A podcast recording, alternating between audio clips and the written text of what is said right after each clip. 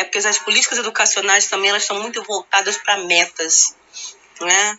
para provas, para o PISA, para a Prova Brasil. Né? Essas metas são importantes, mas essas metas são importantes para o governo prestar conta num cenário internacional, mas eu não sei se elas são importantes para educar a sua população.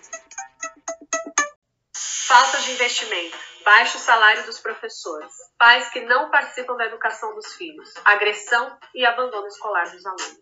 É consenso geral que a educação promove o desenvolvimento, o crescimento cultural e o progresso de uma nação. Mas não é de hoje que a educação no Brasil está cheia de problemas, em especial a educação pública.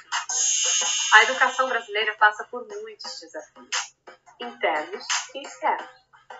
Os externos são desafios socioeconômicos, ligados principalmente à desigualdade de oportunidade, de aprendizagem e de acesso ao ambiente escolar.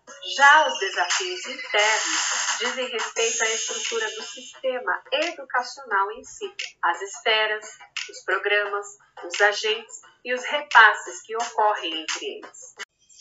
A maior universidade federal do país, com 65 mil estudantes e 4 mil professores, a UFRJ corre o risco de fechar as portas.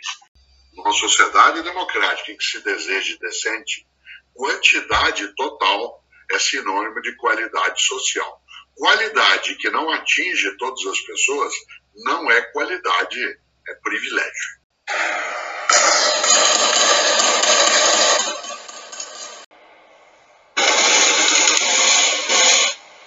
Você olha para trás e vê que a educação brasileira começou com jesuítas, começou com doutrinação, não começou com pensamento, com conhecimento. Os jesuítas nem são culpados, eles vieram para cá para trabalhar com os índios, né? Mas não tinham uma educação estruturada ainda. Então, como eram cultos, começaram a cuidar da educação. Esse modelo de educação que vem dos jesuítas, que é o da doutrinação, foi se arrastando pela história do Brasil, com pouquíssimo acesso das classes populares à educação. Até o final do século XIX era muito baixo, os índios são absurdos, né? Tirei 10 da prova, me debate, eu quero ver quem me reprova. Decorei toda a lição, não uma questão, não aprendi nada de bom, mas chega.